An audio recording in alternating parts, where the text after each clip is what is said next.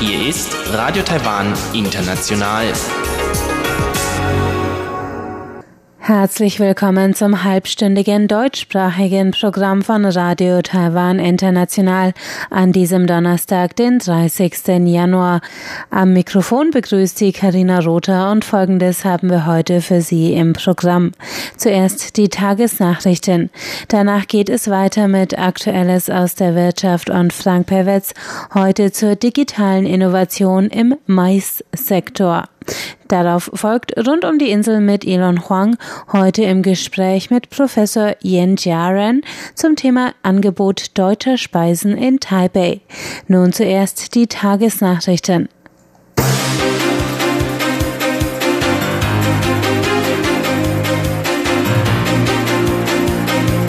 Sie hören die Tagesnachrichten von Radio Taiwan International. Die wichtigsten Meldungen.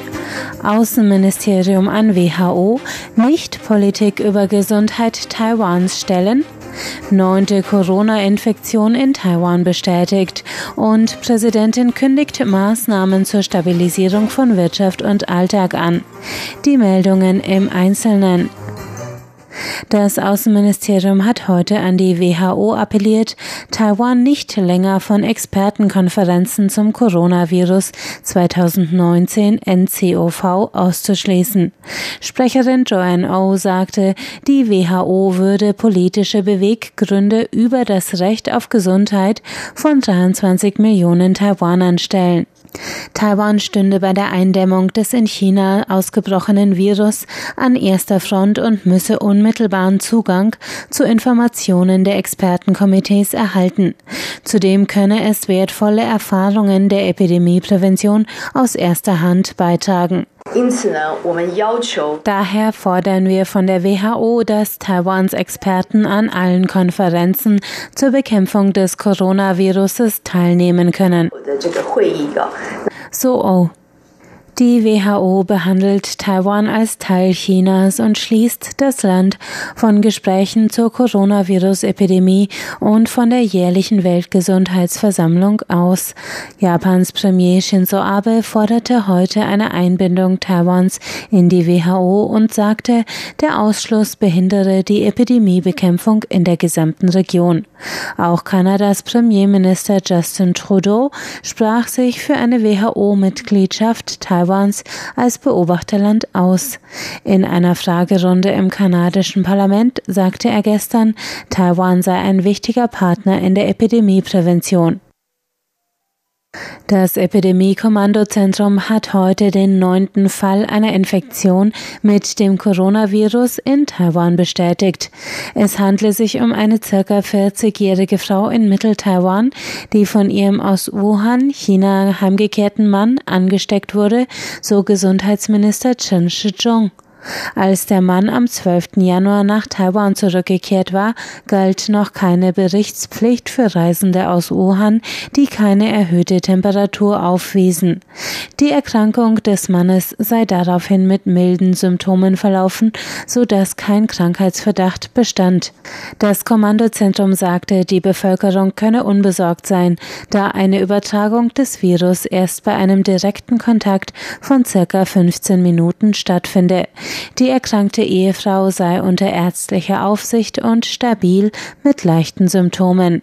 Von den neun bestätigten Fällen ist sie die zweite Person, die sich vor Ort in Taiwan mit dem Virus infiziert hat. Präsidentin Tsai Ing-wen hat heute in einer Ansprache im Präsidialamt Maßnahmen in Aussicht gestellt, die die Stabilität von Taiwans Wirtschaft und Alltagsleben trotz der andauernden Epidemieprävention garantieren sollen. Tsai sagte, sie habe die Epidemie-Kommandozentrale angewiesen, einen Verhaltenskatalog zur Epidemieprävention auszuarbeiten und an die Bürger weiterzureichen. Sie sicherte der Bevölkerung klare und vollständige vollständige Informationen zum Stand des Coronavirus zu. Die Präsidentin warnte die Bevölkerung vor der Verbreitung unverifizierter Informationen zur Epidemie. Die Regierung befasse sich zudem mit der Begrenzung der wirtschaftlichen Auswirkungen der Epidemie. In Absprache mit den zuständigen Behörden können Maßnahmen zur Stabilisierung von Märkten und Wechselkursen ergriffen werden. Auch eine Unterstützung der Sektoren Transport, Handel und Tourismus sei im Gespräch. Diese haben durch ausbleibende Touristen und den Rückgang der Nachfrage im vom Coronavirus stark betroffenen China Verluste erlitten. Die Präsidentin appellierte zudem an Unternehmen und Fabriken, die empfohlenen Desinfektions- und Präventionsmaßnahmen durchzuführen, um keine Produktivitätseinbußen zu riskieren. Um die stabile Versorgung mit Mundschutzen sicherzustellen, hat die Regierung heute einen Mechanismus zum Ankauf von vier Millionen Mundschutzen täglich vorgestellt. Die Maßnahme hat das Kabinett in Absprache mit dem Gesundheits- und Wohlfahrtsministerium entschieden. Während der Feiertage klagten Bürger, Mundschutze seien vielerorts ausverkauft. Trotz des Verbots von Hamsterkäufen unter Strafandrohung waren die zur Epidemieprävention empfohlenen Gesichtsmasken schnell vergriffen. Mit dem Ende des chinesischen Neujahrsfest beginnt in Taiwan heute wieder die industrielle Produktion von Mundschutzen. Um den Zugang der Bürger zu diesem Präventionsmittel zu sichern, wird die Regierung ab jetzt täglich vier Millionen Mundschutze von Fabrikanten ankaufen und landesweit gleichmäßig auf den Einzelhandel verteilen. Pro Person und Tag dürfen nur noch drei Stück zu einem einheitlichen Stückpreis von umgerechnet 23 Eurocent erworben werden. Grenzkontrollen am Flughafen sollen sicherstellen, dass pro Person nicht mehr als fünf Großpackungen oder 250 Stück ausgeführt werden. Die internationale Buchmesse Taipei wird nicht wie angekündigt am 4. Februar beginnen. Das hat das Kulturministerium heute bekannt gegeben. Die von durchschnittlich 600.000 Menschen besuchte Messe im World Trade Center in Taipei wird stattdessen vom 7. bis zum 12. Mai 2020 stattfinden. Die Maßnahme wurde vom Kulturministerium, der Stiftung der Buchmesse Taipei und Vertretern von Ausstellern und Verlagen gemeinsam beschlossen. Grund dafür ist die akute Coronavirus-Epidemie in China. Das Kulturministerium betont, dass vom Epidemie-Kommandozentrum keine Warnung gegen Großveranstaltungen und Menschenansammlungen an öffentlichen Plätzen vorliegt. Die Veranstalter fürchten jedoch, dass die Epidemie zu geringen Besucherzahlen und Veranstaltungsausfällen geführt hätte, wenn die Buchmesse wie geplant nächste Woche stattgefunden hätte. Auf einem Kooperationstreffen der Weltbürgermeisterkonferenz WCM in Orlando, Florida, ist gestern Nachmittag eine pro-taiwanische Resolution verabschiedet worden. Die Teilnehmer beschlossen einstimmig die Resolution, die sich für Taiwans Teilnahme an internationalen Gremien wie der Weltgesundheitsversammlung, der UN-Klimakonvention, Interpol und der Internationalen Organisation für Flugsicherheit ausspricht. In der Resolution beglückwünscht die WCM zudem Präsidentin Tsai Ing-wen zur Wiederwahl und lobt Taiwans Demokratie und Freiheitsrechte. Kommen wir zur Börse. Der TAIEX hat heute mit 696 Punkten oder 5,75 Prozent im Minus abgeschlossen. Der Abschlusskurs lag bei 11.427 Punkten. Das Handelsvolumen betrug 275 Milliarden Taiwan-Dollar. Das sind 9,08 Milliarden US-Dollar. Und nun zum Wetter.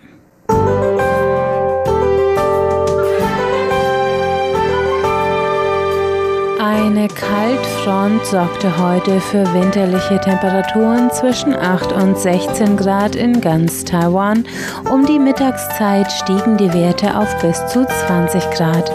Regen fiel nur in Hualien in Osttaiwan. Auch morgen Freitag bleibt es kalt. Die Tagestemperaturen sinken auf bis zu 6 Grad in Nantou und Taoyuan in West-Taiwan, sonst 8 bis 10 Grad an der Ostküste etwas wärmer bei mindestens 12 Grad. Die Höchstwerte liegen bei 14 Grad im Norden und bis zu 20 Grad im Süden des Landes.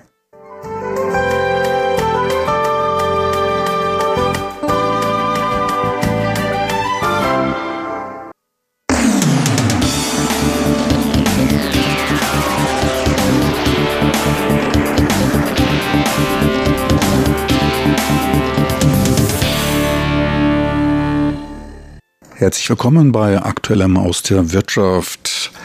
Heute der letzte Teil zum AMF-Forum des Asian Mais Forums, eine Veranstaltung zur Förderung des Dienstleistungssektors und des Standortes mit oft starkem Tourismusbezug. Hinter dem Akronym MICE, da verstecken sich Meetings, Incentives, Conferences and Exhibitions, also Tagungen, Anreizreisen, Konferenzen und Messen. Das AMF-Forum fand in Taiwan bereits zum 14. Mal statt. Auch die Potenziale der Digitalisierung halten schon seit geraumer Zeit Einzug in die Branche der Veranstalter von Kongressen, Konferenzen, Tagungen und Messen. Der Weltverband der Ausstellerindustrie UFI, ein Zertifizierer und Begutachter von internationalen Ausstellungen und Veranstaltungen, hat deshalb schon vor zehn Jahren zur Unterstützung der Entwicklung der Branche den Digital Innovation Award, also einen Preis für Innovation durch Einsatz des Digitalen ins Leben gerufen. Auf dem AMF-Forum präsentierte mit Arun Madhok, dem Geschäftsführer der Firma Suntech aus Singapur und auch Gewinner des digitalen Innovationspreises des Vorjahres, sein durch Digitalisierung neu strukturiertes Geschäft. Suntech Singapur ist der Betreiber des laut eigener Aussage weltweit führenden Tagungs- und Messezentrums. Bei dem Messe- und Tagungszentrum handelt es sich um einen hochmodernen Komplex mit insgesamt 42.000 Quadratmetern an Ausstellungsfläche, 36 Tagungsräume stehen zur Verfügung. Ferner gibt es dort zwei Auditorien mit zusammen fast 7000 Plätzen. Zudem können dort simultan bis zu 8000 Geräte einen schnellen Wi-Fi-Zugang finden. Ein breites Angebot an Veranstaltungsarten werden dort abgehalten, Konferenzen, Ausstellungen, darunter auch IT-Messen mit bis zu 600.000 Besuchern, Konzerte, Sportveranstaltungen etc. Auch für das Kulinarische kann gesorgt werden. Jegliche Küchen werden angeboten.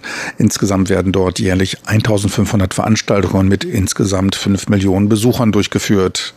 Technologie wird dort ganz bewusst mehrwertschaffend eingesetzt. Zur Rolle von Technologie sagte der CEO von Suntech.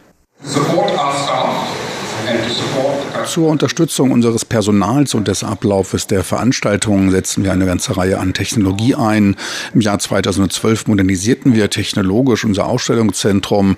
Technologie setzten wir aber ein, um nicht um Leute zu beseitigen, sondern um sie in die Lage zu versetzen, diese umfangreicher zu nutzen. Wir verwenden digitale Signaturen, Wi-Fi, Building Systems, Apps und wir verkaufen auch online. Bei der letzten Zählung hatten wir 50 verschiedene Systeme zusammen am Laufen, um das bestmögliche Umfeld Umfeld im Suntec Ausstellungszentrum zu schaffen.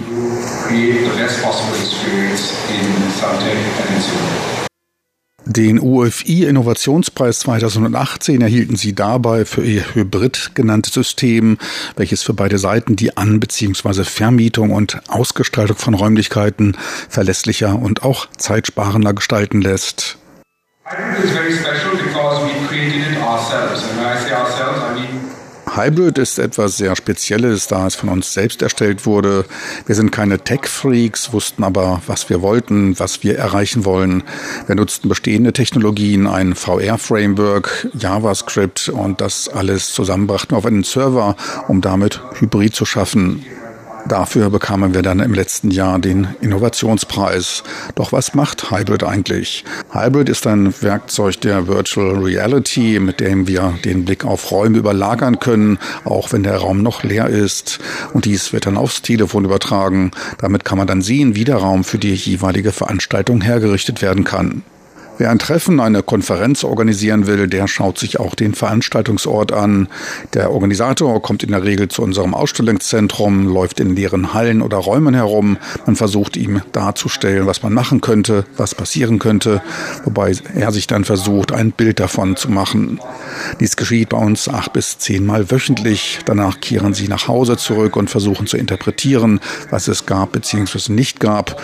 Und dann müssen sie noch ihren Chef davon überzeugen, dass es sich um den richtigen richtigen Standort handelt.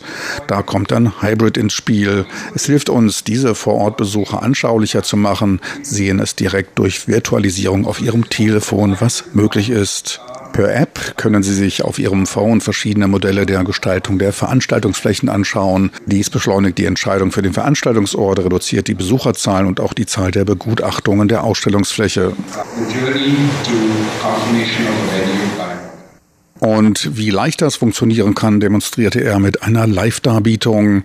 Die Forumsteilnehmer konnten sich über ihr Smartphone auf die Webseite von Hybrid einloggen und eine Besichtigungstour des Messe- und Tagungszentrums unternehmen. Für Werbezwecke können dabei bereits Werbevideos oder Logos des Veranstalters als auch er selbst in dem nach dem eigenen Gusto ausgestalteten Raum dargestellt werden. Zudem wird plastisch dargestellt, wie der gleiche Ort verschiedenartig genutzt werden kann. Ein wichtiger Faktor bei mehr mehrtägigen Veranstaltungen, wie anfangs eine Tagung, danach die Dinnerveranstaltung und am nächsten Tag eine Ausstellung. So this is what we've been doing to customize our dies ist die Art, mit der wir den Besuch vor Ort kundengerecht gestalten und damit auch die Anzahl der Vorortbesucher reduzieren. Gleichzeitig erlaubt es Personen, die nicht persönlich zu einer Besichtigung unserer Räumlichkeiten vorbeikommen konnten, dieses nun von zu Hause oder ihrem Büro aus zu verfolgen, um sich davon zu überzeugen, wie deren spezielle Veranstaltung oder spezielle Art von Veranstaltungen bei Suntec aussehen würde. Innovation bedeutet, Dinge anders auf neue Weise zu machen, damit mehr Wert zu schaffen. Dies dürfte wohl auch den Ausschlag für die Ernennung des Innovationspreises gegeben haben. Die Zahl der Besucher vor Ort konnte damit um 50 Prozent reduziert werden.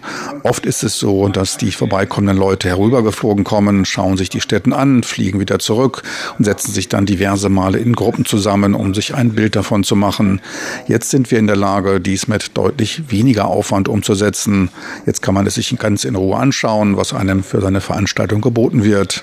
Dadurch stieg die Kundenzufriedenheit. Wir nutzten Hybrid bereits seit 18 Monaten und es wurde von all unseren Besuchern gut angenommen. Progressively uh, uh.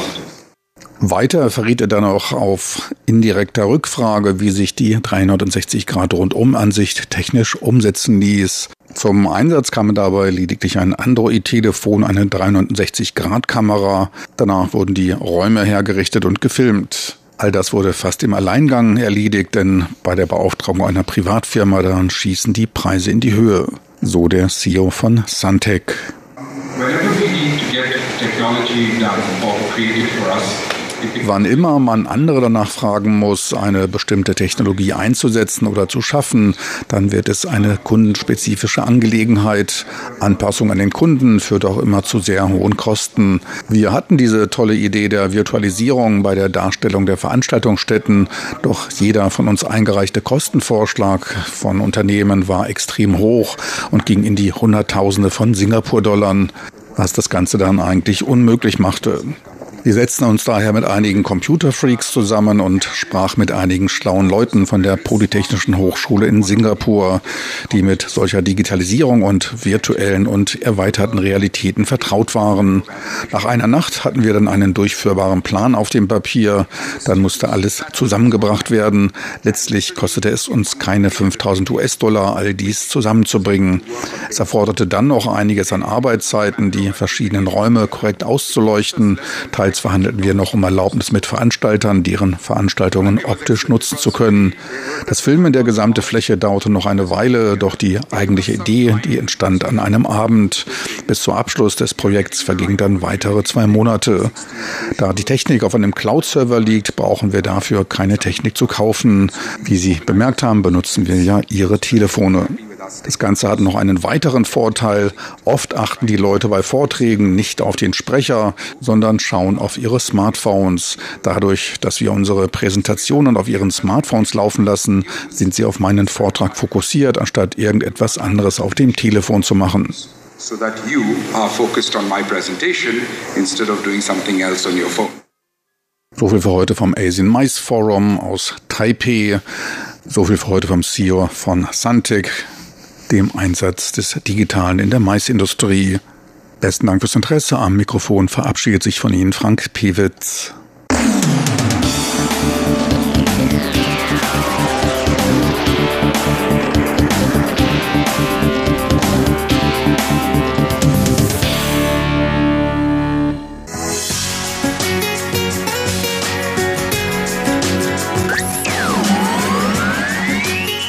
Radio Taiwan, international aus Taipeh.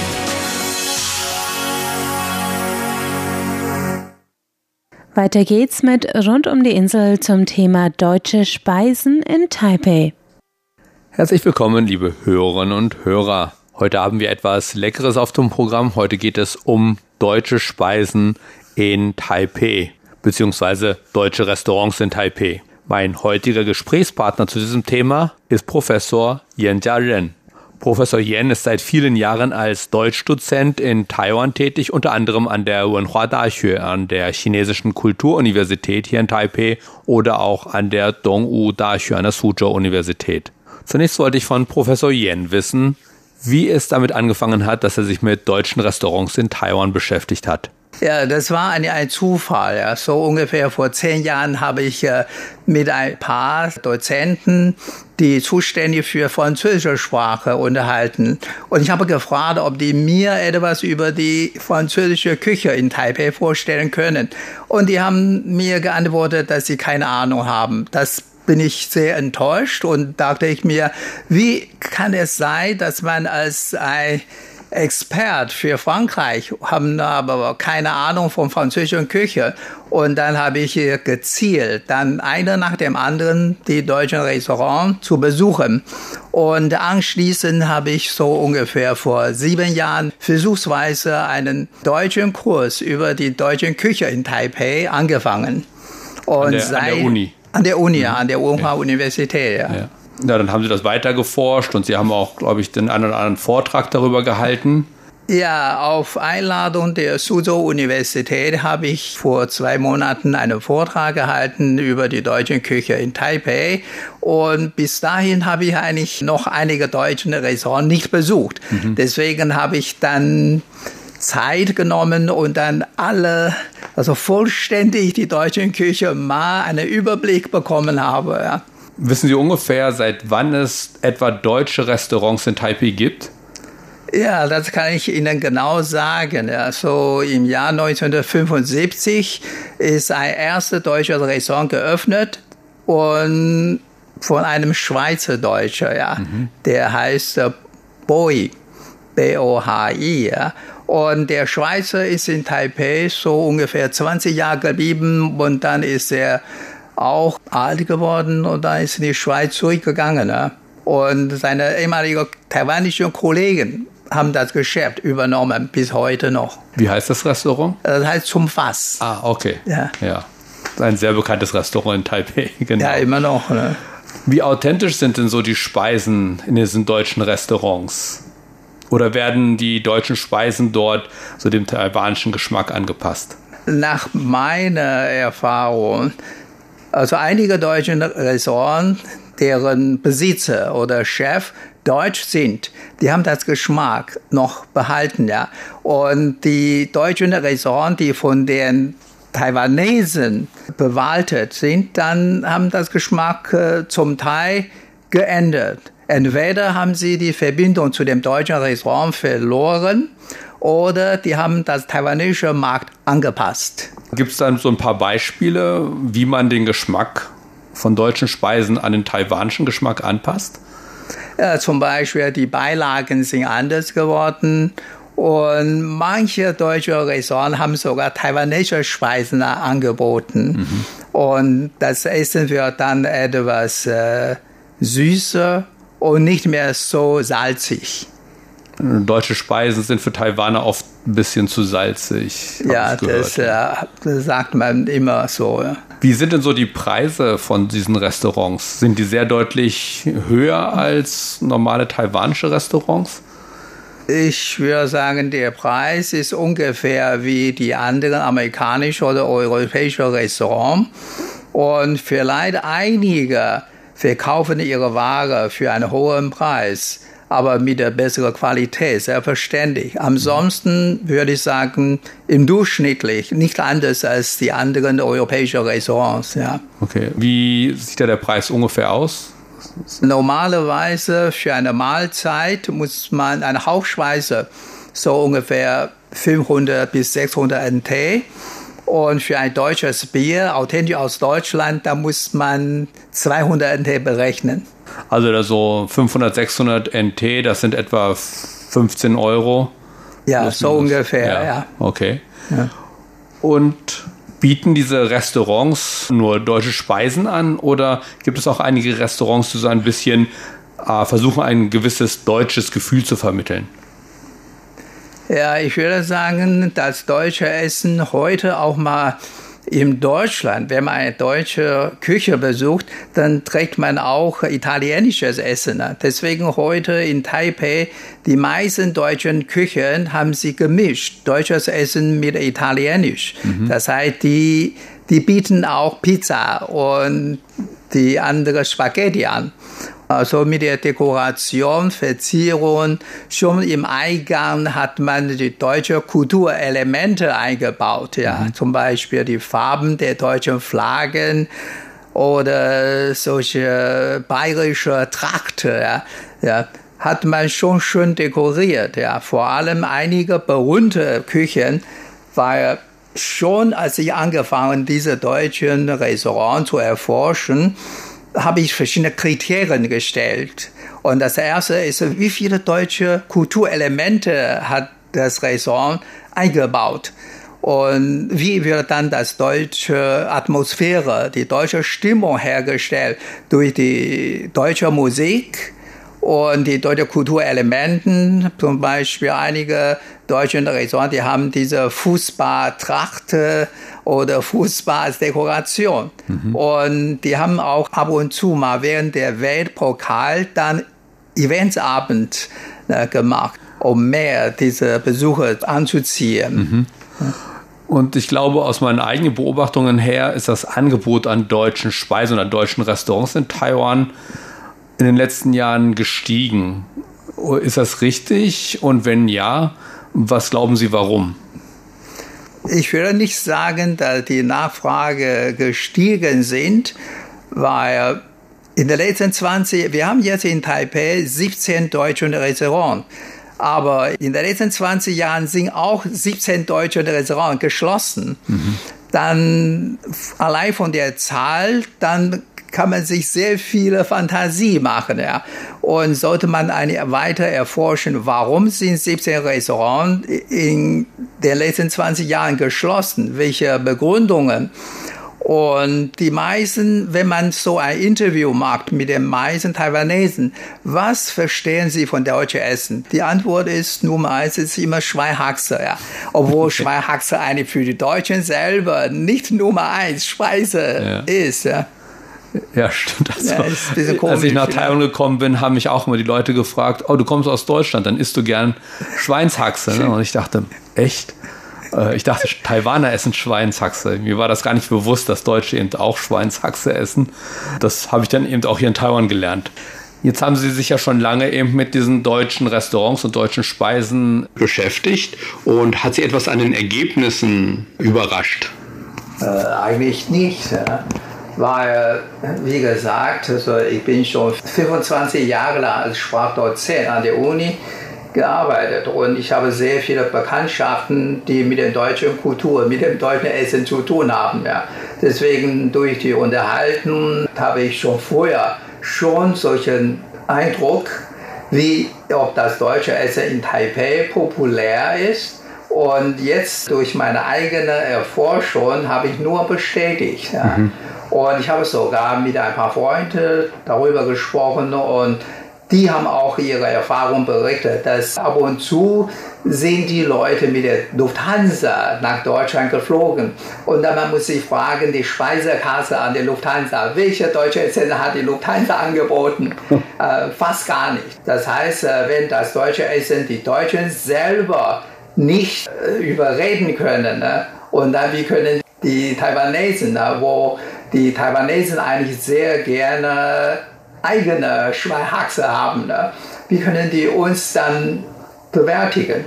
Prima, ja, dann bedanke ich mich recht herzlich und äh, wünsche Ihnen noch weiterhin viel Spaß bei weiteren Erforschungen der deutschen Speisen in Taiwan. Ja, ich danke Ihnen auch, ja, diese Gelegenheit. Das war Professor Yen Ren zum deutschen Speiseangebot in Taipei. Aufgrund technischer Probleme mussten wir die letzte Frage mit dem Handy aufnehmen und ich bitte diese Qualitätsunterschiede zu entschuldigen. Und damit verabschiede ich mich für heute. Am Mikrofon war Ilon Huang. Vielen Dank fürs Zuhören. Das war's für heute von Radio